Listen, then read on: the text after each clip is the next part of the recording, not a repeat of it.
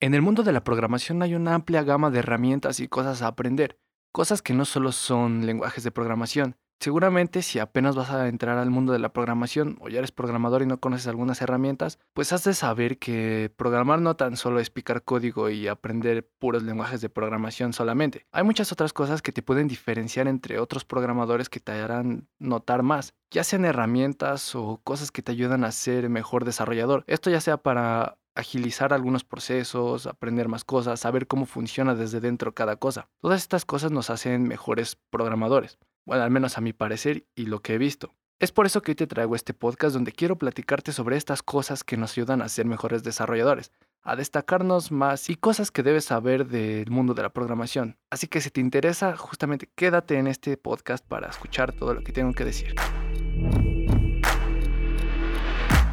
Buenos días, tardes, noches. Sean bienvenidos a mi podcast Programación y más, en donde aprenderán algo nuevo hoy. Soy Arturo Camacho y hoy les traigo un nuevo podcast, así que quédense y no se lo pierdan.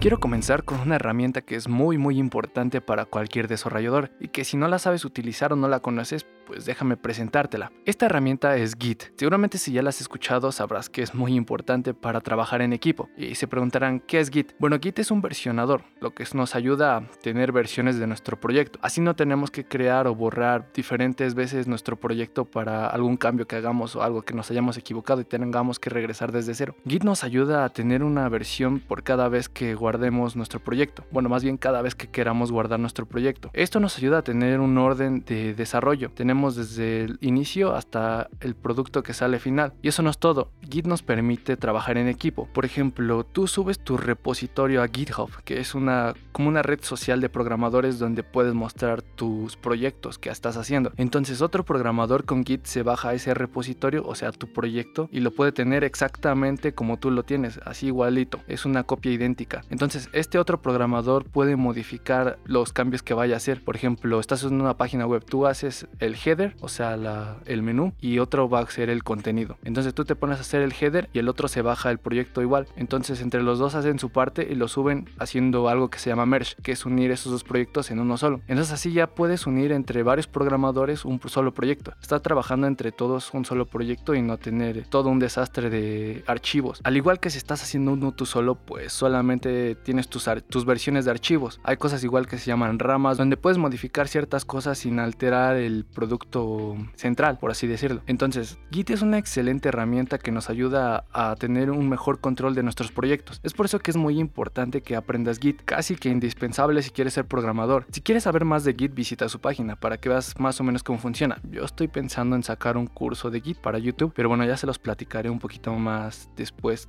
en unos podcasts más adelante, porque estoy preparando todo. Pero bueno, si les interesa, ya estén atentos para ese curso de Git. Otra cosa indispensable que debes saber si eres programador es la terminal de comandos, ya sea el CMD de Windows, PowerShell o el Bash de Linux, o igualmente el de Mac.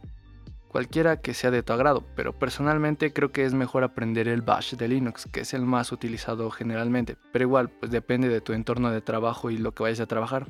Así que aprende más bien el que tú ocupes. Pero bueno, aprender de línea de comandos es muy importante para moverte sobre todo tu sistema operativo con mayor facilidad, agilidad, rapidez este, también te ayuda a gestionar paquetes, por ejemplo, cuando utilizamos Node.js para JavaScript generar dependencias con npm o con PHP ya sea Composer, con Python va pip y así muchos lenguajes tienen sus gestores de dependencias. Entonces aprender a utilizar la consola de comandos te ayuda a agilizar un poquito más las cosas, al igual de que entender muchísimo mejor cómo funcionan los scripts del bash. Otra cosa también buena de la terminal es que puedes, por ejemplo, descargar algo que se llama Vim, que es un editor de texto, pero en consola, que te ayuda a tener una mayor optimización en editor de texto, ya que si tienes una computadora algo vieja o trabajas desde servidores, pues Vim es una excelente opción para editar texto sin necesidad de tener un entorno gráfico, lo que genera menos consumo de recursos. Por eso me parece muy interesante aprender de consola de comandos, por todas las opciones que te abre aprender esto, al igual de que si quieres ser DevOps o de backend es muy importante, casi es indispensable igualmente. Así que otra de mis recomendaciones sería aprender terminal de comandos, ya sea CMD, PowerShell, el bash de Linux, el bash de Mac, cualquiera que tú desees, pero apréndelo. Otra cosa que no tiene que ver relacionado con la tecnología en sí, con los aparatos tecnológicos en sí, son habilidades blandas, soft skills, que son habilidades que nos permitan comunicarnos con otros humanos.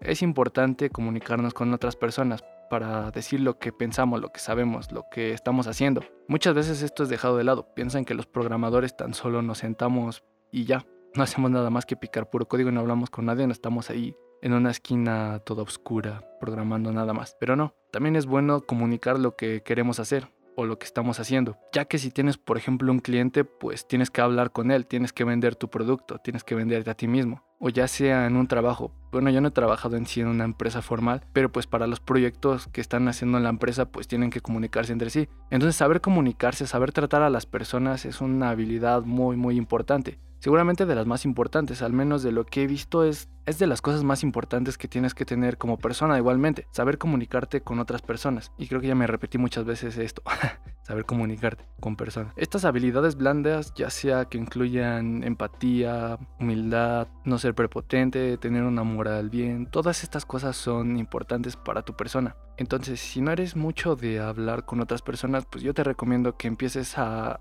desarrollar todas estas habilidades interpersonales. Trata de socializar más, al igual que te ayuda a hacer networking. El networking es conectar con otras personas, hacer una red de personas. Esto nos ayuda por ejemplo, a conseguir un trabajo, a conseguir un socio, a conseguir a alguien que nos ayude de lo que queremos hacer. Entonces es por eso que es importante todas estas habilidades blandas. Y ese sería otro de los consejos que yo te daría a aprender si eres desarrollador y no los has aprendido aún. Otra cosa bastante importante y que seguramente ya te tienen harto en la cabeza es el inglés. Si sabes inglés, te abres muchísimas puertas. No, no me falta decir eso.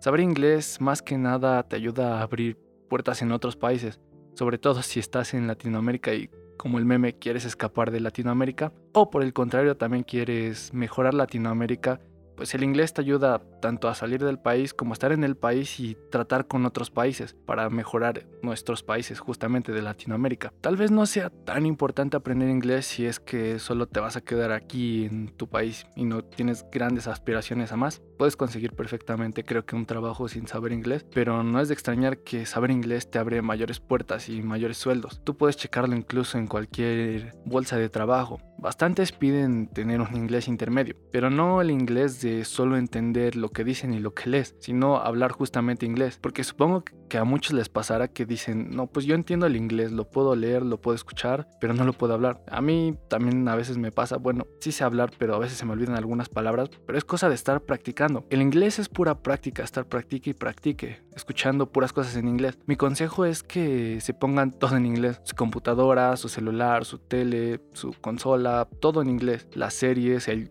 YouTube, todo lo buscan en inglés. Tal vez no entiendan muchas palabras, pero se les van a ir quedando en la cabeza. Entonces al ver, por ejemplo, videos y no entender una palabra, pues con el contexto puedes entender un poco más o menos a qué se refieren esas palabras. Y ya las palabras que de plano no entiendas para nada, puedes buscarlas, pero yo te aconsejaría que primero las busques en inglés, que pongas una palabra y luego meaning. Por ejemplo, si no entiendes qué es cat, que es gato, pero es un ejemplo, pones cat meaning así en Google y lo lees en inglés para que te quede un poquito más claro, porque por ejemplo cuando nosotros aprendimos español, pues no teníamos a qué traducir, el español lo aprendimos en español, entonces el inglés se aprende en inglés. Yo así es como he estado aprendiendo, entonces ese es mi consejo, aprende inglés, por favor, tal vez no a nivel nativo, pero que sí entiendas y puedas hablar un poco, una conversación más o menos amena. Con eso te abrirás muchísimas puertas. Y ya para ir cerrando con este podcast, quiero decirte que también si eres desarrollador, si eres programador, aprendas de arquitectura de computadoras.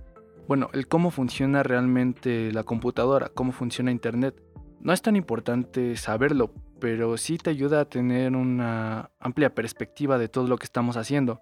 No solo lo hacemos por hacer, estamos entendiendo qué estamos haciendo y cómo lo estamos haciendo. Y tal vez te ayude a generar mejores códigos, mejores programas, o si te ocurre alguna idea en base a la arquitectura porque incluso hay algunos que, no que son programadores y no saben qué es 1 y 0, qué, representa el 1 y el 0. Y el 1 y el 0 simplemente es el encendido o el apagado, el paso de corriente o el no paso de corriente. Eso es 1 y 0. Y después vienen todo lo que son las compuertas lógicas, operaciones aritméticas, todo eso. Creo que es bueno tener conocimiento de todo esto, al igual de cómo funciona Internet, cómo es que nuestra computadora recibe todos esos datos, cómo podemos conectarnos con otras personas, cómo podemos descargar, cómo podemos enviar los protocolos que hay en Internet. Es bueno saberlo para entender mejor nuestra industria, al igual de que puedes presumir con tus amigos de que sabes mucho. Pero bueno, ese no es el punto. Punto es que entiendas mejor lo que estás haciendo y no solo lo hagas por hacer, por dinero muchas veces, que está bien hacerlo por dinero, pero si no le tienes amor, pues no vas a llegar a ningún lado. Entonces yo te diría que si aprendieras más o menos cómo funciona, cómo programamos, igual puedes investigar hasta cómo cómo se crea un lenguaje de programación, desde la sintaxis, los compiladores, cómo funciona el lenguaje en sí, todo eso lo puedes investigar y saberlo. Pero bueno, eso ya dependerá de ti y tu gusto. Yo solo te estoy dando mis consejos de qué deberías aprender y en qué te puede ayudar todas estas cosas. Así que por ahora estos son todas las cosas que deberías aprender si eres programador o quieres ser programador. Si te gustarían más cosas que comentara, por favor ve a mis redes sociales que aparecen al final y coméntame de qué te gustaría que hablara. Igual tengo una nueva dinámica para los que están escuchando esto. Voy a publicar el video de promoción por así decirlo, de este podcast en mi Instagram y en mi Facebook, al igual en Twitter. Pueden dejarme una pregunta y contestaré dos preguntas de cada red social. Entonces, por cada podcast que vaya subiendo, voy a ir contestando dos preguntas de cada red social, dos de Facebook, dos de Twitter y dos de Instagram. Depende si me preguntan mucho, ¿no? Así que, ¿quieres que conteste tu pregunta? Ve a mis redes sociales, sígueme y hazme una pregunta en el último video del podcast. Si hay otro podcast arriba de este, uno más nuevo significa que ya contesté las preguntas, así que vete al nuevo post y comenta en ese. Y por favor síganme, por favor. Así podemos tener una comunicación más amplia. Ya me han llegado mensajes y muchísimas gracias a todos los que me han mandado mensajes. Lo, lo aprecio muchísimo. Así que nos vemos en el próximo podcast y recuerden dejar sus preguntas si es que tienen alguna duda o alguna pregunta que quisieran hacerme.